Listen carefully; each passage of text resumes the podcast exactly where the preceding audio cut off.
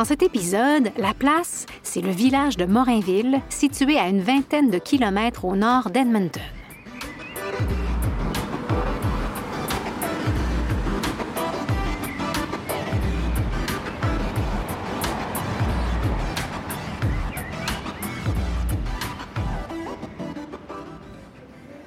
Hey, salut Ronald, Hey. salut Denis, salut Allô. Isaël. Salut, salut tout le monde. Hey. La place aujourd'hui, une très belle place. On est à Morinville.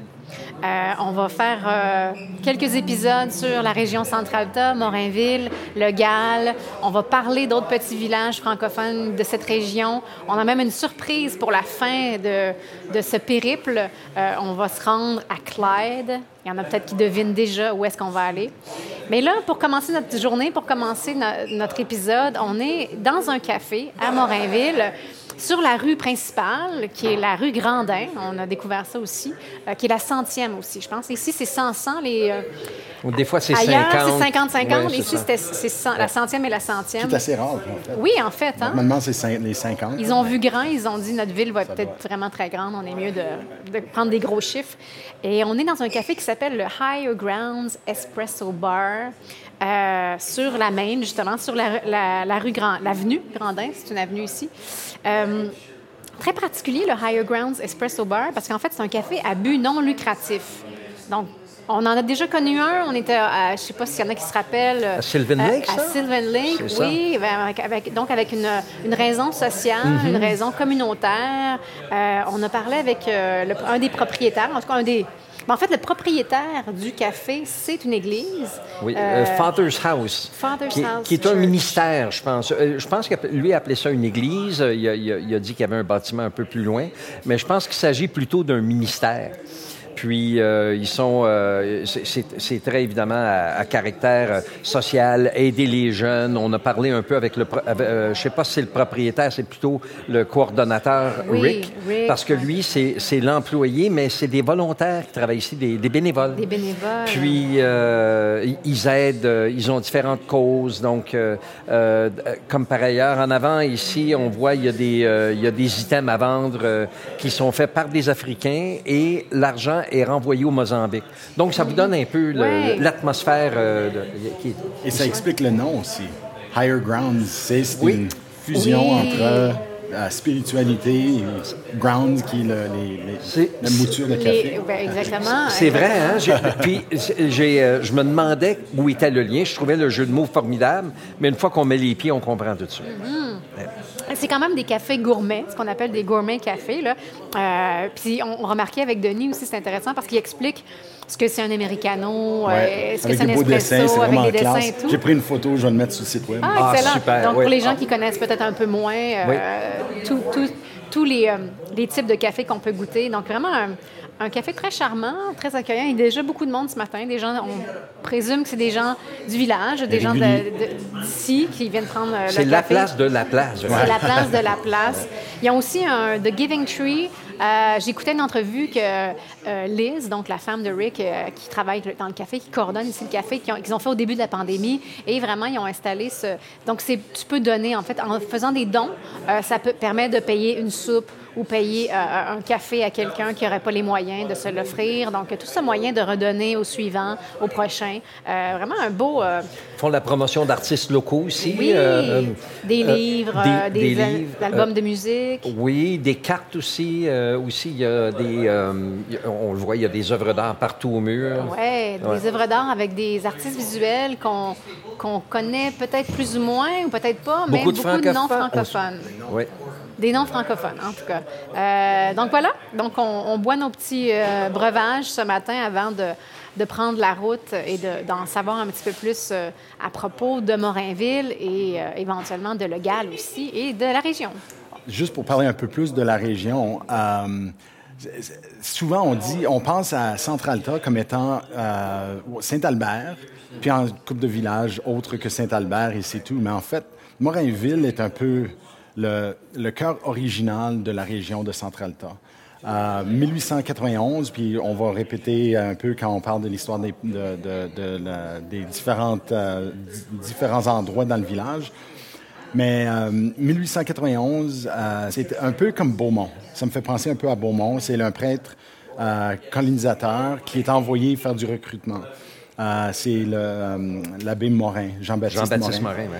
Euh, encore une fois, le- la paroisse est nommée après le saint patron, qui est son premier nom, Jean-Baptiste. Donc, c'est Saint Jean-Baptiste, qui c'est le nom de la paroisse de On est juste en, ben, en- un peu de billets, mais l'église est juste de Bon, billets on, ici. a le- là. on, aura- on a vraiment, oui, du café, on a la vue sur le presbytère avec une très belle euh, sculpture de, de- de pierre dans la brique Saint-Jean-Baptiste en blanc. C'est très beau. Ouais. C'est ça.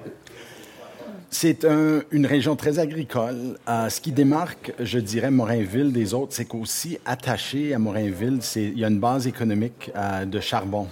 Ah, il y a un village presque collé, c'est comme à un kilomètre, euh, c'est comme, euh, comme je- c'est presque intégré à Morinville aujourd'hui, nommé Cardiff. Ah oui, Et pour ceux qui connaissent la géographie mondiale, Cardiff, c'est la capitale du pays de Galles, Wales, euh, dans le, Royaume-Uni. Et c'est le- ça, c'est le plus gros port du charbon au monde. Donc, ça a vraiment été nommé pour le fait qu'il y a eu un gisement qui a été trouvé là. Donc, c'est lié à l'industrie, mais c'est pas nécessairement lié à des gens qui venaient de là-bas, qui sont venus ici. C'était plus symbolique lié à l'industrie. pour choisir le nom, ouais. comme euh, moi, un, un de mes artistes folk préférés, Martin Joseph, euh, il vient de Galles, de- de- de- du pays de Galles, et puis il chante beaucoup au sujet des, des péripéties des mines. Euh, donc c'est vraiment comme c'est Oui. une identité de Cardiff euh, Oui, et, c'est de, ça. et de pays de Galles d'être un, un endroit où on, on fait- on produit beaucoup de charbon. Mais encore, c'est vraiment agricole aussi, Morinville, sol fertile. Euh, il y avait eu un très grand incendie à un moment donné, au 19e siècle, et, on dirait que ça avait laissé euh, vraiment une richesse dans la terre. Donc, ça fait en sorte que l'agriculture a vraiment bien, euh, bien réussi au nord de la rivière Saskatchewan, euh, dans ces, ces grandes régions ici. Et le train est passé ici Oui, aussi. le, Donc ça, ça a le vraiment Canadien contribué. national. Donc, c'est un spur euh, qui a été créé, bâti donc, pour aller vers le nord Ouais. euh, du CN et en fait qui a existé jusqu'en 2016. Ça a été fermé. Euh, donc, c'était un moment où on fermait beaucoup là, les, les, voies secondaires des, des voies ferrées. Ouais. Donc, c'était quand même assez- jusqu'assez récemment que le, le chemin de fer a passé. Moi, ce que j'ai remarqué euh, dans mes quelques notes, c'est que, évidemment, beaucoup de Canadiens français. D'ailleurs, euh, on, parlait des, gens, des artistes qui sont exposés ici. Ce sont des descendants. Est-ce qu'ils parlent français? Mais aussi, il y a eu beaucoup d'Allemands. Et ça, ça m'a, ça m'a, ça m'a vraiment, euh, ça m'a vraiment surpris. Il y a eu, il y a eu des, euh, il y a eu des familles allemandes euh, euh, dès, le, dès le début de la colonisation. Je pense que ça doit être la même chose à Le Gall, mais là on parle de, de Morinville. Et qu'est-ce qui m'a surpris là-dedans, c'est que ça s'est passé après. Après une guerre quand même assez importante, la dernière guerre au fait que les Allemands ont gagné en Europe, qui était en 1871, et et qu'est-ce qui est arrivé aussi quand on regarde l'histoire au fil des ans? Les, euh, euh, Allemands et les Canadiens français et- et la population ont toujours été solidaires autour de ça. Autrement dit, il n'y a jamais eu, les Allemands n'ont jamais été pris à partie. Il y, a eu une, il y a eu une attitude extrêmement saine au niveau social là-dessus, parce que évidemment, je veux dire, puis on, le voit aujourd'hui à quel point qu'il y a des, avec la, la COVID et tout ça, on, on blâme, on blâme les gens pour ci et pour ça, mais des gens qui sont arrivés ici puis, puis qui étaient allemands. Mais on, a- on, on s'est vraiment ralliés autour d'eux. Donc, il y a comme... euh, Moi, ce que j'ai découvert là, c'est que euh, euh, Morinville a- avait, du moins à ce moment-là, euh, un, esprit communautaire vraiment à l'épreuve de toutes ces choses-là. Et euh, j'imagine que c'est encore le cas aujourd'hui. Peut-être le café est un témoin de ça. Oui, oui, c'est resté dans, la, dans les habitudes, dans, dans, Mm-hmm. Yeah. dans les valeurs euh, des gens de la place. On- J'ai mentionné paroisse en 1891, c'est devenu village en 1901 et ville en 1911. Donc, beaucoup, beaucoup de développement au- avant la Première Guerre mondiale, qui Ouais. est assez typique pour les, les villages ruraux. Ouais. Euh, population, en fait, qui était assez modeste euh, jusqu'à récemment. Ben, je dis modeste, tout est relatif. Euh, mais euh, aujourd'hui, on parle d'environ 10 000 habitants dans la municipalité de, de Morinville, mais de- aussi récemment que 2006, ils étaient seulement à 6 700. C'est donc, il y a eu Ouais. un gros boom dernièrement. Donc, même entre 2016 et 2021, ça serait, je serais curieux de voir dans le recensement, Ouais. parce qu'il y a eu un gros boom dans très peu de temps Un peu comme Beaumont, dans le fond. Oui, c'est vrai. Oui. Ouais. Parce qu'on n'est encore pas très loin, on n'est pas loin de Saint-Albert, quand même, on n'est pas loin d'Edmonton, 10 justement. minutes de Saint-Albert. Ouais, probablement 35 km d'Edmonton. ouais. Dans la grande région de Centralta, on dirait que ça- la population est déversée. On avait Saint-Albert, qu'on a, dé- on a traité un peu déjà, mais c'est un genre de métropole rurale, si on veut, dans le sens... C'est agricole, mais si tu veux faire de la grande agriculture, il faut sortir de Saint-Albert. Donc, c'est de là que Morinville est venu. Mais à l'extérieur de Morinville, on a Le Gall, qui a développé très peu après Morinville, et toutes sortes de petits villages qui étaient à l'origine francophones. Je donne comme exemple euh, Picardville. Euh, puis moi, je pensais que c'était nommé après J.H. Picard, Oui. euh, qui était quand même un homme politique très d'un certain renom. Mais en fait, c'est William Pickard, qui était le juge de la paix. et, mais on nomme quand même Picardville. Mais on a fondé une mission paroisse. Donc aujourd'hui, ça existe encore. Il y a une église là, nommée euh, Saint-Bernard. Donc, il y, a, il y a des petites paroisses qui ont émergé dans tous ces petits villages-là, mais ce pas des villages qu'aujourd'hui on reconnaît comme étant des villages francophones. Ils sont d'origine Ouais. canadienne-française, mais ils ont accueilli beaucoup de colons. Donc, c'est vraiment une région dans le vrai sens du mot. Plusieurs petites paroisses, plusieurs petits, petits villages qui font partie de, de cette région-là. Donc aujourd'hui, ben c'est ça, on va, on va quitter le café bientôt, le, le Higher Grounds Espresso Bar, pour aller se, se balader un peu dans Donc on dit un village, 10 000 c'est un village, village de Morinville. Une des particularités de Morinville et de Le Gall, vous le savez peut-être ou peut-être pas, c'est les murales. Donc, on, parle souvent des murales de Le Gall, ça rime en plus. Mais il y en a aussi à Morinville. Donc, on va un petit peu prendre le prétexte des murales pour euh, se faire un parcours et parler de toutes sortes de familles, de personnalités importantes qui ont contribué au développement euh, de, ces endroits-là. Euh, puis évidemment, on va voir les, les vestiges. Bien, c'est pas des vestiges, c'est, des- ce qui est resté de, de- de ces paroisses-là. Évidemment, une super belle église, euh, un presbytère et certaines maisons euh, historiques qui sont encore euh, sur Fait, pattes. fait penser à Rouleauville un peu dans un sens que euh, on va euh, euh, le, Ouais, le parcours le- qu'on va faire, est quand même assez centralisé. Oui. Oui. Donc, euh, puis là, tout à coup, j'ai eu ce, ce flash-là que ça me fait penser lorsqu'on a visité euh, Rouleauville dans la saison 2, où est-ce que euh, il y avait comme un square Oui. où tout était là, puis il y avait les- des buildings en périphérie. Il y a un petit peu de ça ici. Je veux pas dire que c'est calqué là-dessus, parce que c'est beaucoup plus espacé ici, là, mais... Un- C'est, le centre de la ville, C'est ça. la ville c'est- du village. C'est ouais. ce que j'allais Ouais, dire. là, ouais. C'est authentique. C'est vraiment le milieu de la ville, puis on- un gathering place, un lieu où on se rassemblerait facilement. Ouais. Et pas un parc comme on connaît aujourd'hui, où c'est toujours un peu en périphérie des lieux Ouais. habités. Oui, un beau petit gazebo, où est-ce Ouais. qu'on est, on est passé tantôt en arrivant ici. ça va être un beau parcours. OK, bien, on va terminer nos breuvages chauds ou froids, puis on va prendre, euh, prendre la route à pied.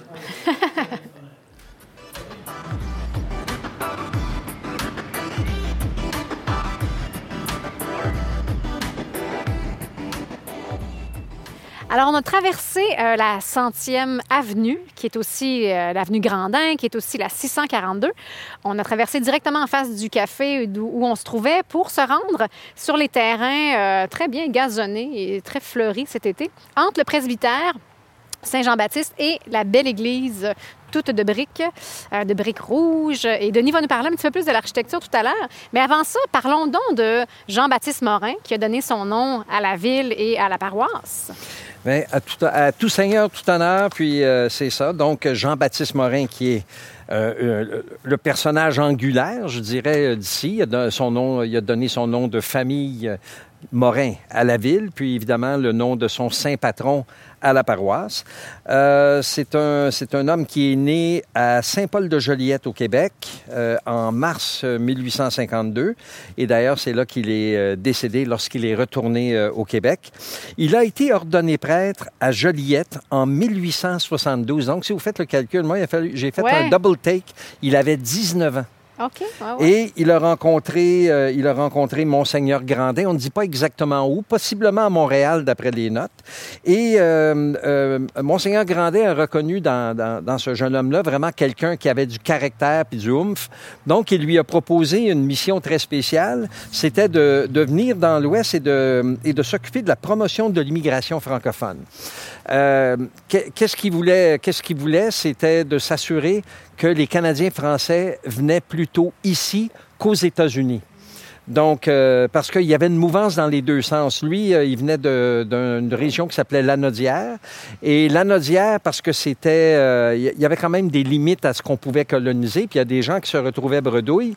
Donc, ils partaient pour les États puis ben, pour, pour, se faire une villa. Puis bien, Monseigneur Grandin a donné comme mission de rediriger un peu ces gens-là ici.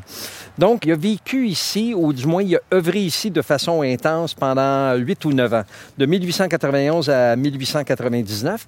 Et pendant ce temps-là, il a aidé à l'implantation de 600, au-dessus de 600 familles. On dit 620 ici. Mm-hmm. et, il y avait un grand attachement quand même à, à, cet endroit-ci, même s'il n'a pas passé toute sa vie. Puis à un moment donné, une citation que j'ai vue hier, que j'ai trouvée très belle, il dit « Rien n'est plus beau que son propre pays et l'Alberta est mon pays. Puis on en parlait ce matin ensemble parce que je voyais un petit peu une, une irrégularité là-dedans parce qu'il a été ici avant que la province existe. Il y avait un district qui s'appelait l'Alberta, ce qu'on me dit. Mais qu'est-ce qui est arrivé après ça quand on regarde, c'est qu'il est revenu quand même faire un voyage ici en 1908. Donc l'Alberta était nouvellement euh, province et euh, c'est comme ça probablement à ce moment-là qu'il a euh, qu'il a dit ça. Donc, euh, c'est ça, c'est un monsieur d'une grande intensité puis d'une grande intégrité aussi. Puis, on lui doit, euh, à lui, puis aussi aux gens qui sont venus avec lui coloniser, on leur doit tout ce qu'on voit ici euh, présentement. Donc, voilà, c'est la petite grande histoire. 620 familles, c'est quand même beaucoup, mais là, j'imagine que justement, on parle de la région. On parle évidemment pas ben, juste de Morinville. C'est le nombre de colons qui a fait venir. Le nombre de colons qui a fait venir dans la région. Wow! C'est énorme, hein? C'était, euh, tu as mentionné, une mission pas évidente et mhm. Grandin avait de la misère à recruter. Donc, c'est pour ça que quand il voyait euh, un peu le, caractère de Morin, il a dit, ben ça, c'est mon homme. Oui. il y avait plusieurs prêtres colonisateurs informellement, mais lui a vraiment été reconnu par le, fédéral. Donc, c'était un agent officiel du gouvernement fédéral pour le recrutement. Et sa mission au Québec n'était pas évidente. Euh, c'était à l'époque exactement où ils ont perdu un million de personnes du Québec qui sont allés qui ont quitté la province. Donc, dans les paroisses, les prêtres, même les évêques, faisaient tout pour essayer de retenir les Québécois chez eux. Tandis que lui, il de recruter ces mêmes Québécois pour venir ici. Au moins les garder au Canada. Oui. C'était ça aussi le but, les garder. Mais, la distinction entre les deux était. Donc, c'est pour ça qu'à un moment donné, ils ont dû changer de cap et dire OK, ben va aux États-Unis. Comme va chercher le monde qui n'ont pas réalisé ce qu'ils ont voulu dans les industries américaines. Ils ont fait le recrutement directement aux États-Unis pour ceux qui parce qu'ils voyaient que les Québécois ne laissaient pas partir le monde. Et c'est compréhensible. C'est ça. Les, les, gens arrivaient aux États, ils étaient très déçus aussi. Ils misaient, ben, pas qu'ils misaient là-dessus, mais quand ils ont fait le recrutement, ils sont aperçus qu'il y avait bien des gens qui, c'était pas exactement ce qu'ils pensaient les États. Donc, euh, il y en a qui ont été faciles à convaincre à, remonter euh, vers le Canada. Il a publié neuf brochures qu'il l'a envoyé un peu partout. En fait, c'est une parenthèse, mais moi, ma famille, c'est comme ça qu'on a été recruté, pas par Morin, mais par un autre prêtre ah colonisateur en Saskatchewan, Monseigneur Guerre. Et j'ai lu une des brochures qui était comme possiblement une des brochures que mes ancêtres auraient lues pour venir au Canada. Donc, je connais un peu de quoi il s'agit. C'est relativement vrai ce qu'il y a dans ces brochures-là. Ben, évidemment, c'est du recrutement, donc on devait embellir un peu. Mais ce qui est fun, c'est que dans ces brochures-là, ils ont, euh, ils ont inclus des témoignages signés par des gens de la place, dont euh, Dieudonné Tellier, euh, Narcisse Brissette, Cléophas Turgeon, Uldéric Labbé, Joseph Bellerive, Norbert Hull, euh, les Boissonneaux, euh, euh, Adélard Ouimet, entre autres. Donc, ils incluaient des gens qui disaient Oui, oui, c'est le fun, venez, venez ici. Il était aussi épaulé par un comité de colonisation. Donc, c'était eux qui aidaient avec le financement de ses efforts à lui. Et il y avait des moments où, dépendant de ce qu'il voulait, et, et c'était quand même des gens d'influence comme Georges Roy, Édouard Brosseau, des noms qu'on reconnaît comme Samuel Cunningham de Saint-Albert, ah ah ben euh, David Chevigny euh, et ainsi de suite. Et sa mission au début était supposée de couvrir, la, euh, couvrir Prince Albert également. Mais le comité a dit non, non, non, non, on n'est pas ici au service de la Saskatchewan, on est au service de notre région. Ah, donc, il s'est fait, il s'est fait même dire comme on va arrêter de financer tes efforts si tu continues à envoyer du monde en Saskatchewan. il, y a des choses qui, il y a des choses qui changent pas quand même. Non, c'est ça. Non, donc c'est quand même... Euh, Morin est le plus reconnu pour le fait que... à cause du fait qu'il a été attitré à ce poste-là. Et dans l'Ouest, euh, on avait un agent par diocèse. Donc, il y avait un certain roulement, mais, mais c'est vrai que Morin, c'est vraiment sa, sa période, c'est la période de recrutement. Il y a eu un Wallet, euh, il y a eu quelques autres pères qui étaient actifs, mais personne à la même hauteur que Morin. Lui, lui et ses 620 familles, là, Wow! euh, il a bûché. Wow! C'est intéressant.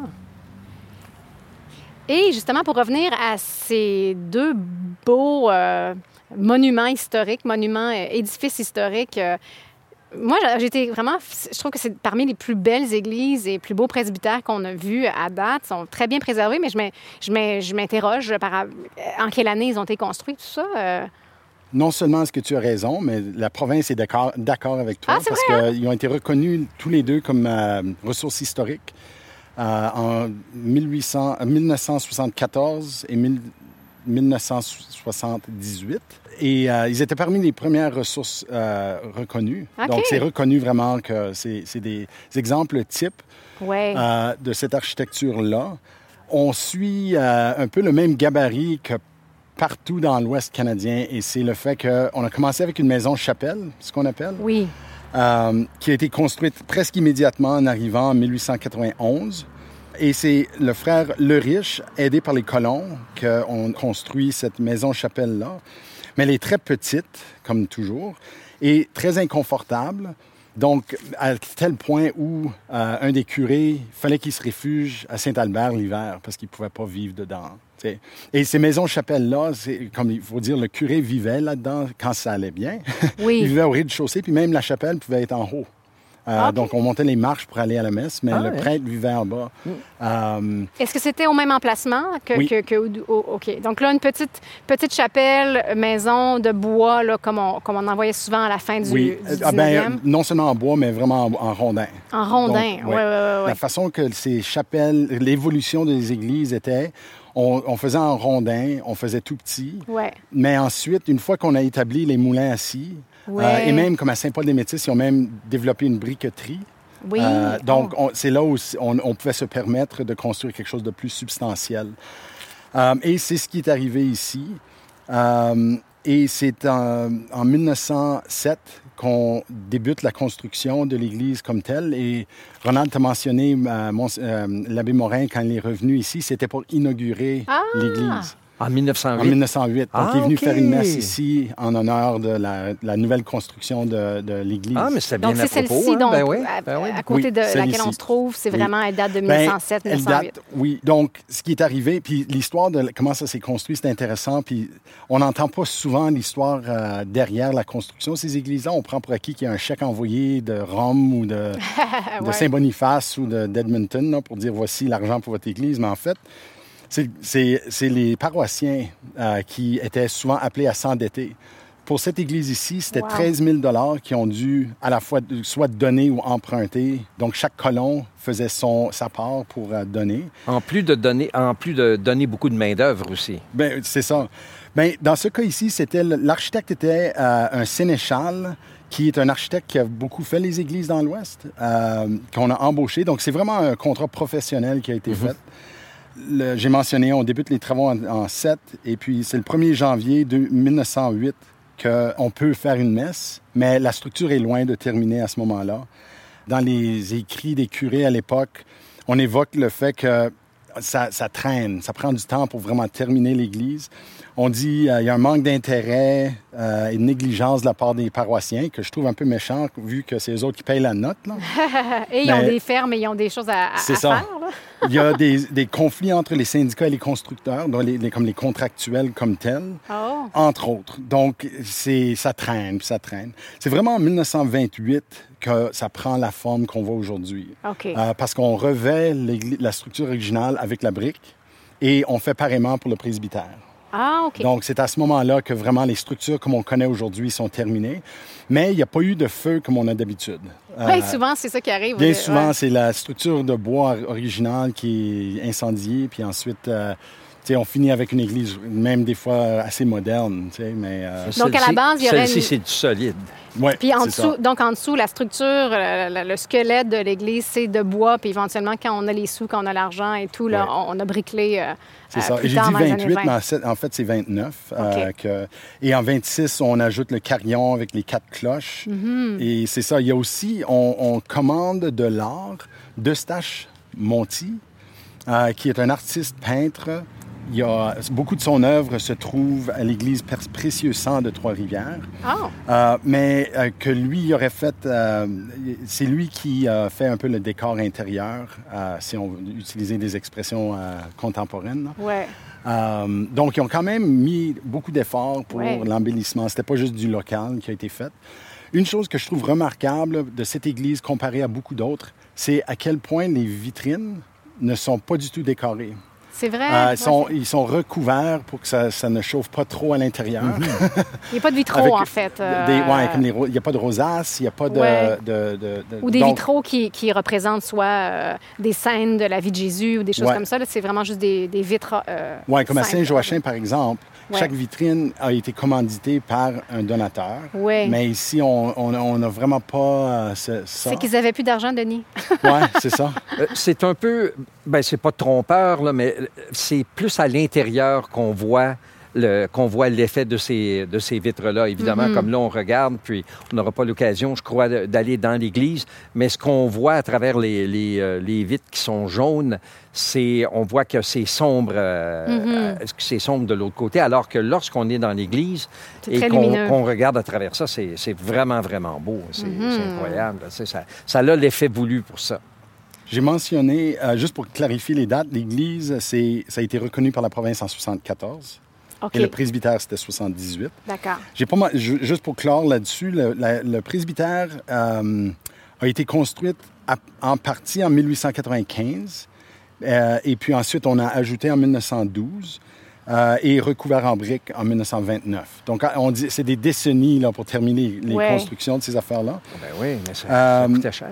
Et puis euh, c'est l'abbé Gauthier qui finalement reçoit l'honneur de pouvoir clairer la dette. Euh, de pouvoir dire, OK, on a, on- tout est payé. C'est payé. Et euh, juste une petite anecdote intéressante. En, en 1916 ou 17, c'est pas clair, là, mais on voit des, des, euh, billets pour une pièce de théâtre appelée Arthur de Bretagne, euh, réalisée par l'abbé Gauthier lui-même. Et puis, euh, c'est cette pièce-là que finalement, ils ont recueilli assez d'argent pour clairer la dette. Ah oui, avec Donc, les, les, les, les, prix, les billets à la porte. Oui, euh. J'ai vu une photo, je pense, de ça dans le, un des livres euh, sur. euh, Ah, OK. Oui, avec les gens costumés un peu à la Molière, là, tout. Puis je, je trouve ça intéressant. Bien, une des choses, moi, qui m'a vraiment euh, intéressée aussi, je suis tombée sur un, un parcours à pied, là, une balade à pied euh, touristique dans Morinville.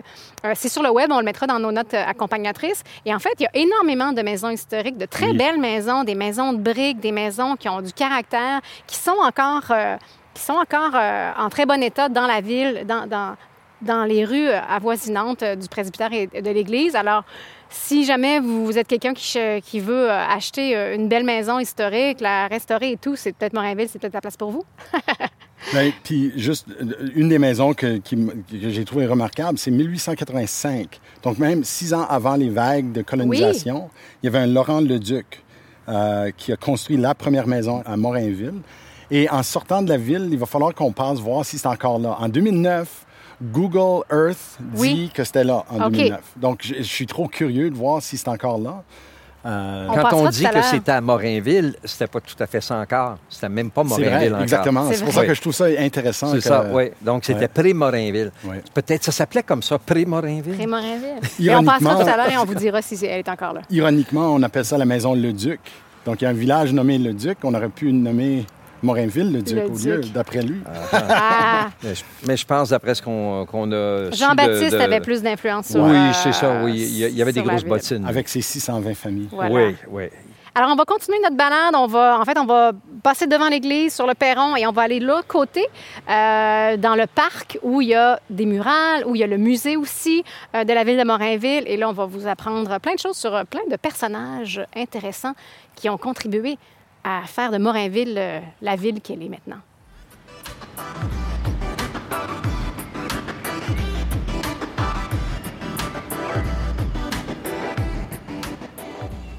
Alors, ce qui est le plus remarquable, c'est vraiment le musée, ce qu'on connaît aujourd'hui comme le musée de Morinville, mais qui était anciennement le couvent Notre-Dame.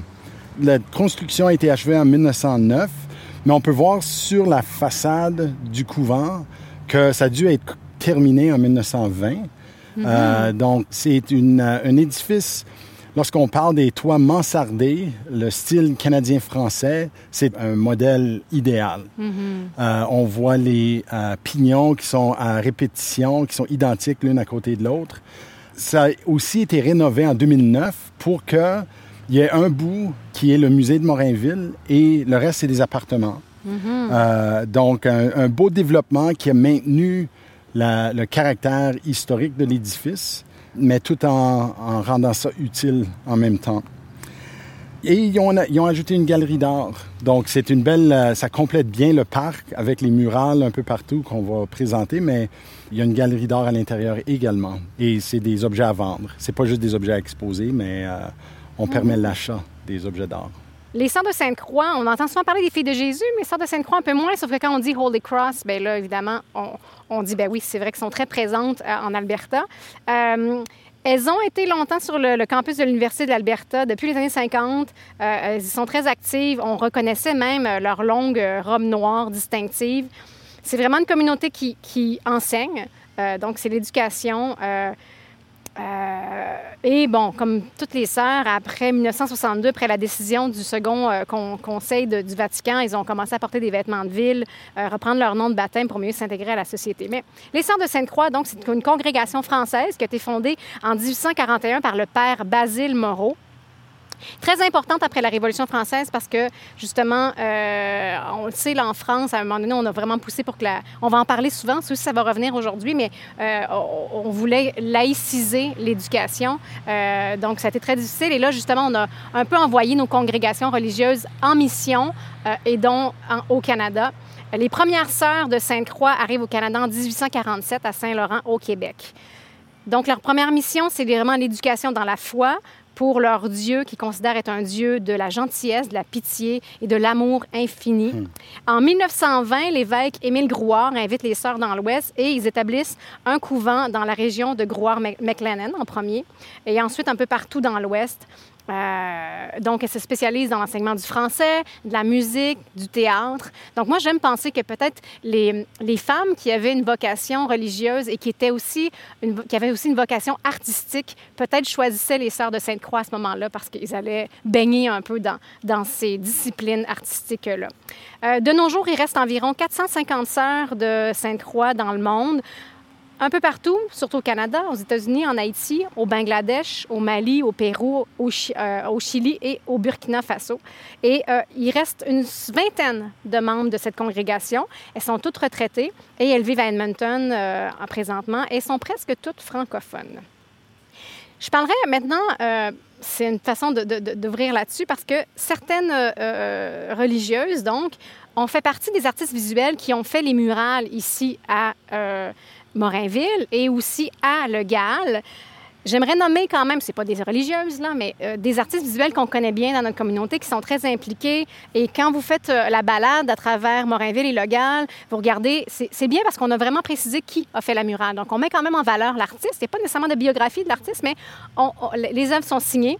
Euh, des gens qu'on connaît bien, membres du CAVA, du Centre d'art visuel d'Alberta, et aussi du RAFA, du regroupement artistique francophone de l'Alberta.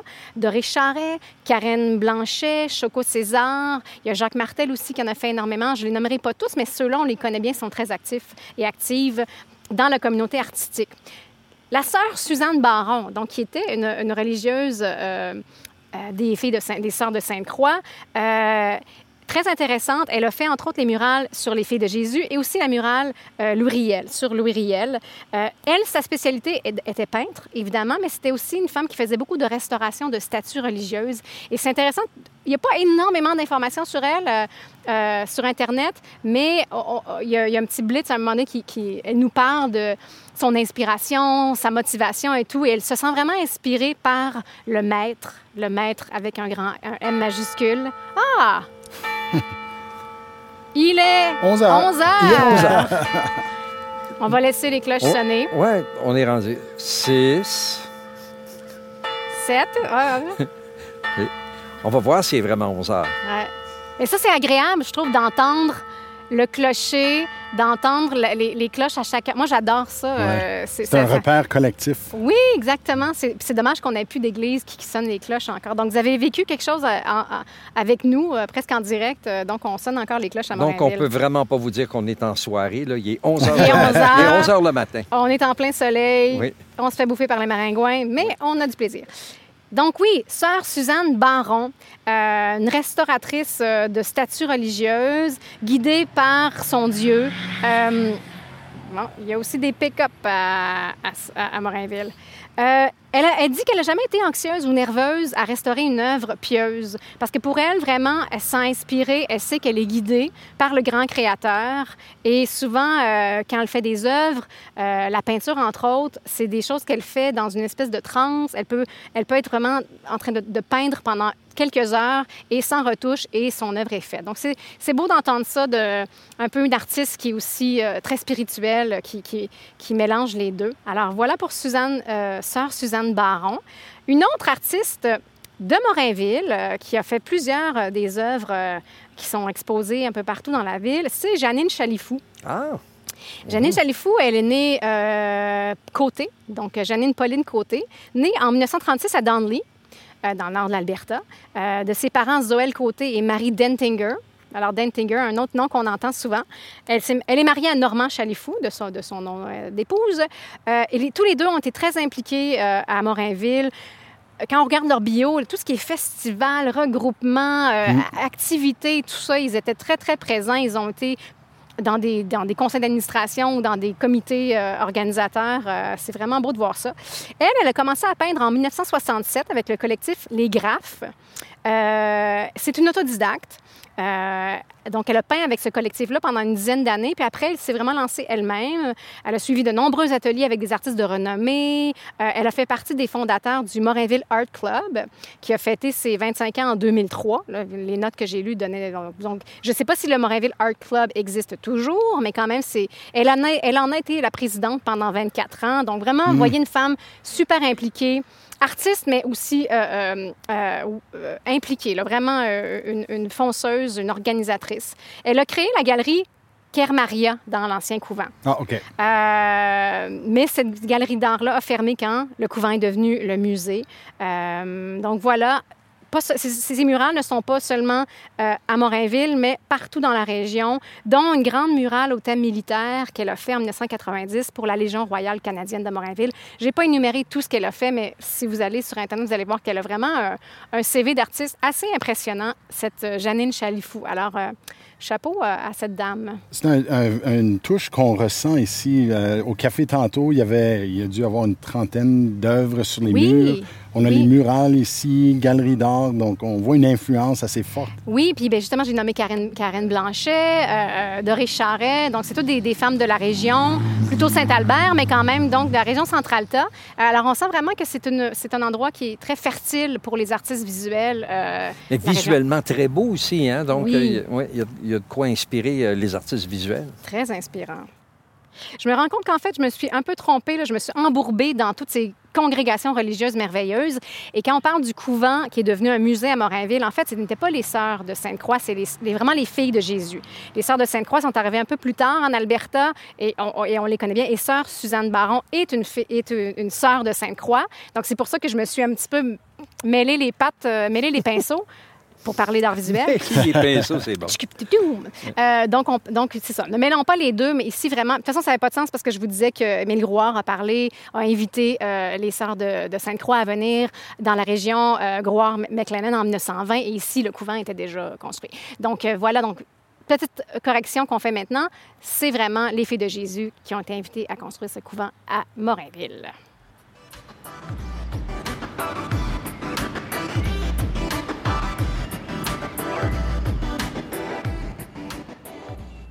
Parlons justement des filles de Jésus. Il y a une murale qui a été faite par sœur Suzanne Baron, qui elle est une sœur de Sainte-Croix. La congrégation des filles de Jésus a été fondée en 1834 en Bretagne, en France. Et justement, euh, au début du 20e siècle, en France, l'éducation, l'enseignement devient laïque. Les sœurs ne peuvent plus remplir leur mission première. Et en fait, c'est suite à la, visite du père Alphonse John qu'il y a dix filles de Jésus qui quittent la maison mère Carmaria en octobre 1902 pour se rendre au Canada en passant par New York. Euh, passent d'abord par Saint-Albert, mais sont fortement encouragées après ça de fonder une école un petit peu plus au nord où il y avait un grand besoin, donc ici à Morinville. Euh, L'abbé Legal, qui était évêque de, de Saint-Albert à ce moment-là, euh, donne un terrain aux filles de Jésus pour construire le couvent. Denis en a parlé un petit peu tout à l'heure. Euh, mais c'est toujours beau, on aime toujours voir ça, hein, lire ça. Le 21 janvier 1904, par une journée très froide, les quatre filles fondatrices des, des filles de Jésus, la sœur Marie-Adeline, euh, Marie-Sainte-Tarsienne, Saint-Nicolas-Marie, et Sainte-Eutrope Marie. Donc ça, c'est leur nom euh, religieux. Euh, ils voyagent à Morinville en provenance de Saint-Albert dans le wagon de l'abbé Étier.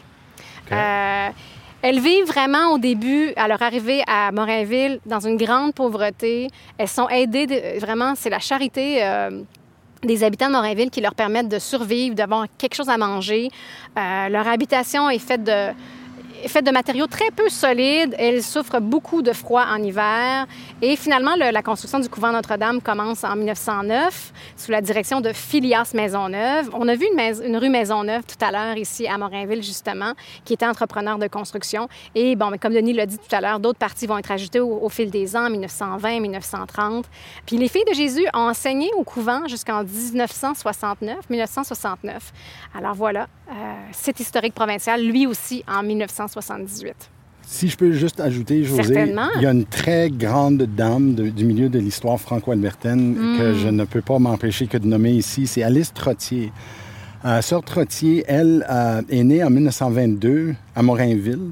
Elle a fait ses études primaires et secondaires justement euh, au couvent Notre-Dame. Et c'est en 1940 qu'elle entre dans la congrégation des filles de Jésus. Elle est allée à Trois-Rivières pour faire son noviciat, etc., mais elle est revenue en 1943 et elle a fait carrière ici dans l'enseignement, euh, dans plusieurs villages albertains, euh, tout en poursuivant ses études à l'Université de Laval. Elle a fait sa maîtrise à Laval éventuellement. Oh, ouais. Euh, et puis, elle a enseigné sa deuxième carrière d'enseignement, c'était à la Faculté Saint-Jean, comme prof d'histoire. Euh, et elle a fondé avec Kenneth Monroe, euh, professeur que je connais bien à l'Université de l'Alberta, le, Salon d'histoire franco-albertaine. Donc, c'était le précurseur la Société historique euh, francophone de l'Alberta. Et le salon, ils ont fait beaucoup de recherches originales. Les sœurs Alice Trottier, je veux dire, je peux même pas nommer toutes les publications qu'elle a faites, mais entre autres, on a pu bénéficier d'elle euh, pour la recherche qu'on a faite sur Morinville, parce que contrairement à beaucoup de ces livres d'histoire communautaire qui peuvent être un peu encyclopédiques, tu sais, on fait la liste des familles, puis on fait la liste des business, puis les, on peut voir la famille qui écrit mieux a un meilleur article que la famille qui Chaque écrit moins biographie est, bien. écrit- puis- est écrite par la famille. mais ouais. pour moi, le livre de Morinville, Alice Trottier a fait un préambule de 15 pages. C'est une histoire, euh, sa plume est extraordinaire. Et euh, elle a été intronisée à l'Ordre de, de la francophonie des Amériques en 1990. Euh, elle reçoit euh, la médaille du 125e anniversaire de la Confédération canadienne en 1992, euh, le prix de l'ACFA pour le patrimoine et l'histoire et la littérature. Donc, elle a contribué énormément. C'est une très grande dame de l'histoire franco-albertaine. C'est une incontournable. D'ailleurs, Ah, c'est elle c'est qui a écrit, euh, euh, tu, tu parlais des, des, euh, des items de référence qu'on a eu pour ici. Elle a écrit quelque chose qui s'appelle le journal d'un prêtre colonisateur. Oui. Et justement, ça parle de. Ce sont euh, où on recueille les écrits, euh, de, euh, les écrits de Jean-Baptiste Morin Oui. lors de ses missions. Ouais. Donc, euh, c'est elle qui a écrit ça C'est aussi. c'est littéralement le biographe. Et, et c'est un œuvre- ouvrage d'amour, on peut imaginer, vu que c'était son. C'est le, le, le patron ou le patriarche, si on veut, de son village Son à elle, village qui est natal, ben Morinville. oui. Donc voilà, pour euh, sœur Alice Trottier, j'ai cherché et cherché de voir si elle est encore vivante. Mm-hmm. Je veux pas être euh, morbide, là, mais a Si Elle elle, est encore avec ouais. nous, elle a 98 ans. Wow. Euh, mais on voit, il y a des articles sur elle à l'Internet, les gens font des entrevues avec elle jusqu'à tout récemment. J'ai l'impression qu'on l'aurait su euh. Ouais. si jamais elle n'était plus avec nous, mais super belle carrière. Bravo.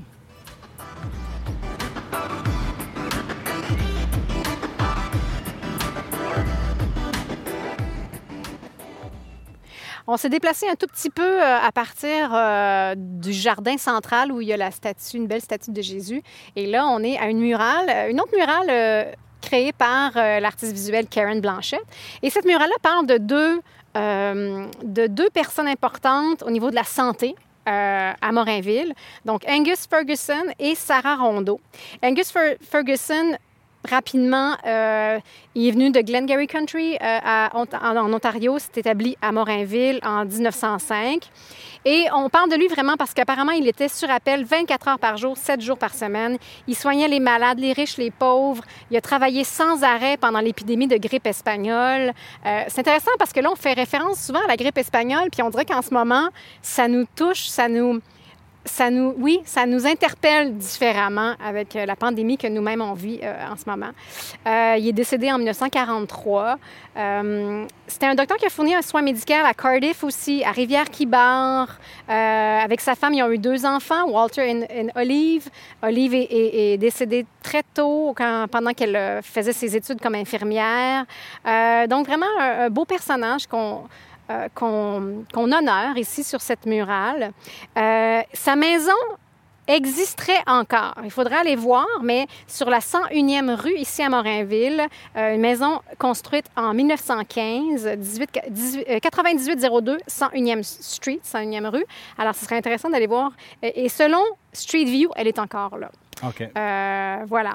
Une autre personne qui a été très importante euh, pour la santé, pour euh, prendre soin des gens à Morinville, c'est Sarah Rondeau.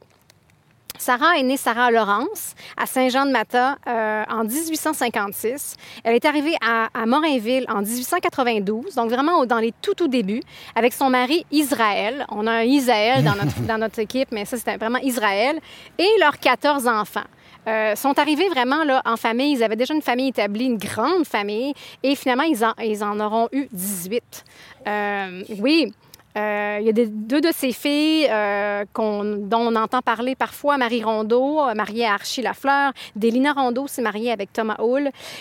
Donc, Sarah Rondeau, elle gérait une maison de pension, en plus d'être sage-femme et guérisseuse. C'était très important à l'époque parce que là, on parle vraiment aussi euh, un peu avant que le docteur Angus Ferguson arrive. Donc, c'est elle qui mettait au monde les bébés qui naissaient à Morinville, mais aussi dans la région. Euh, elle aurait apparemment mis, elle les a calculés, en tout cas, sa famille les a calculés, euh, mis au monde 1108 bébés. Et apparemment aussi, elle a une espèce de réputation et un record, si on veut, parce qu'elle n'aurait jamais perdu un bébé avant son baptême.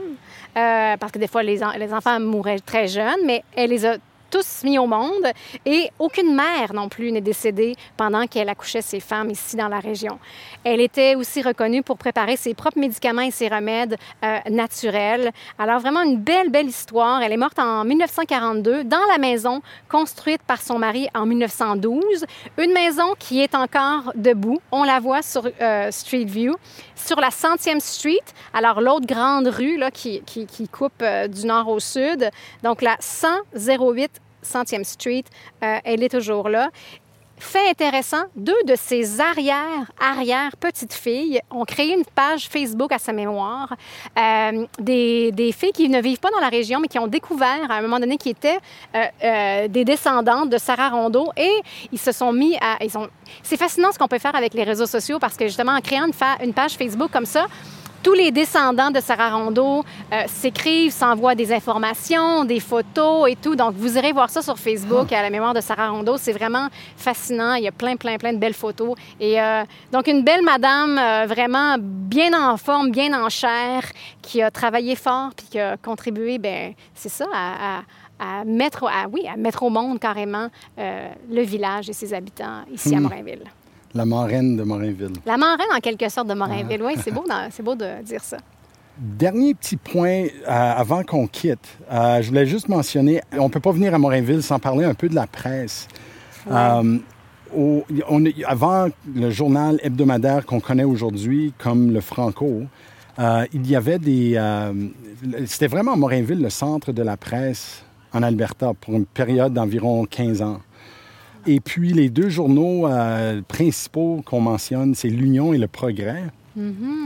Ces deux journaux-là, leur contact avec Morinville, d'un, il y a l'édifice le- le Progrès qui est juste de l'autre côté de- du parc ici. Et le, le Progrès, c'était un journal, euh, vraiment un, un chiffon du Parti libéral. Ah oui, oui. Euh, Wilfrid Gariepi, lui, était un homme politique de l'époque, puis euh, c'était un peu dans le même mouvement que Frank Oliver, qui a créé le Edmonton Bulletin, puis c'est une occasion de, promouvoir ses discours et le, Parti libéral. Donc ça, c'était euh, un peu l'histoire du progrès, et ça, c'était de 1909 à 1915 que, ce journal-là a existé. Et ça a été remplacé par la suite par l'Union. L'Union était, il y a une histoire intéressante derrière ça. Paul Fagan, qui est le propriétaire du journal, il- au départ, il devient le, le, le, euh, Rédacteur le en rédacteur chef. en chef en même temps. Et euh, il embauche un jeune euh, journaliste ou écrivain nouvellement arrivé du nom de Georges Bugnet, qu'on va discuter plus tard. Euh, et puis, Bugnet, dans le journal, manifeste son désir de voir naître, comme en Saskatchewan et au Manitoba, une association.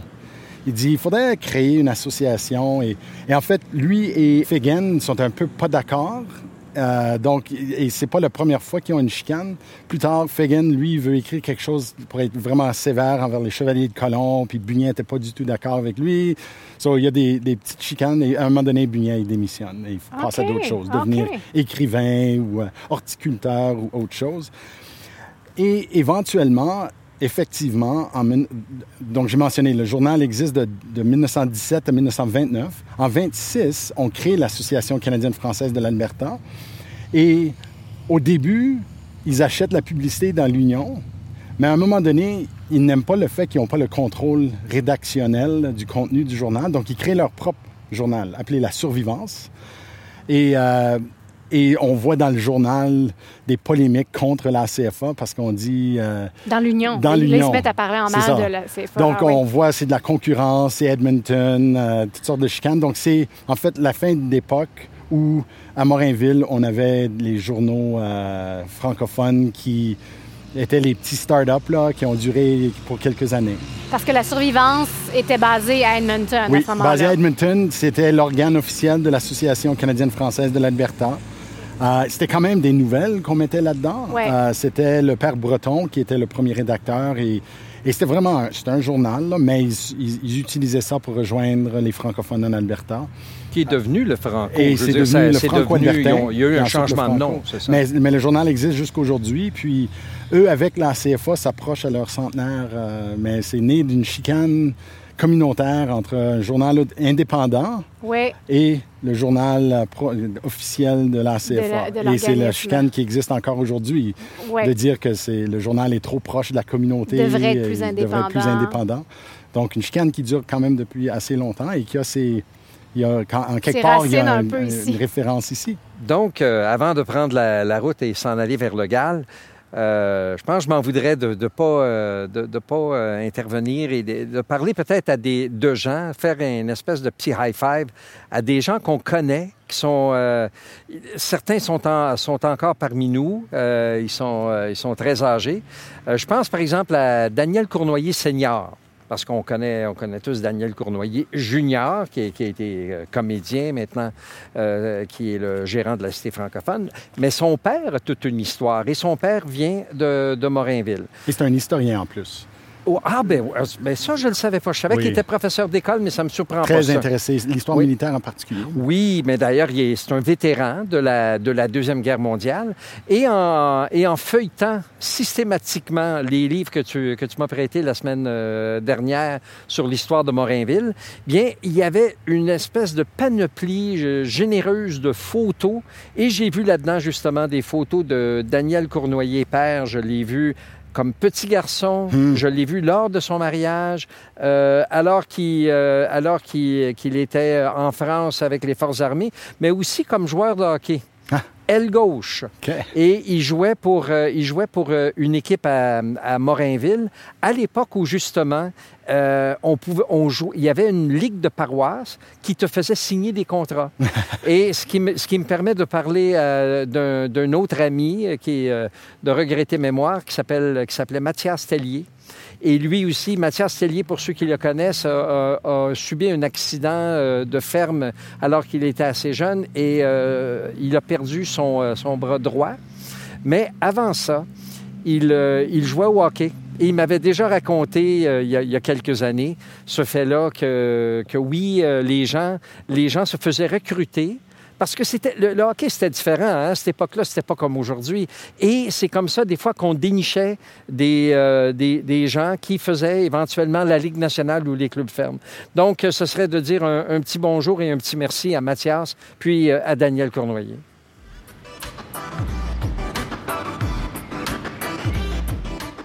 Vous venez d'entendre l'épisode dédié à Morinville, au nord d'Edmonton.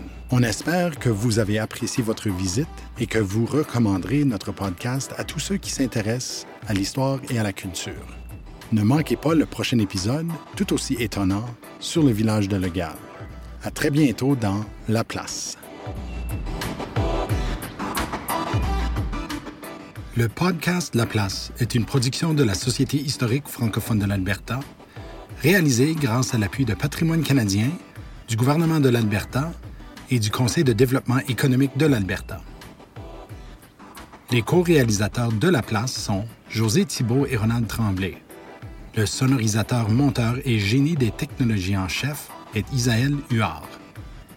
Je m'appelle Denis Perrault, directeur général de la Société historique francophone de l'Alberta et producteur exécutif de La Place. Pour connaître nos sources et pour donner vos commentaires, rendez-vous à laplacepodcast.ca ou cherchez Histoire AB sur Twitter, Facebook ou Instagram pour nous suivre.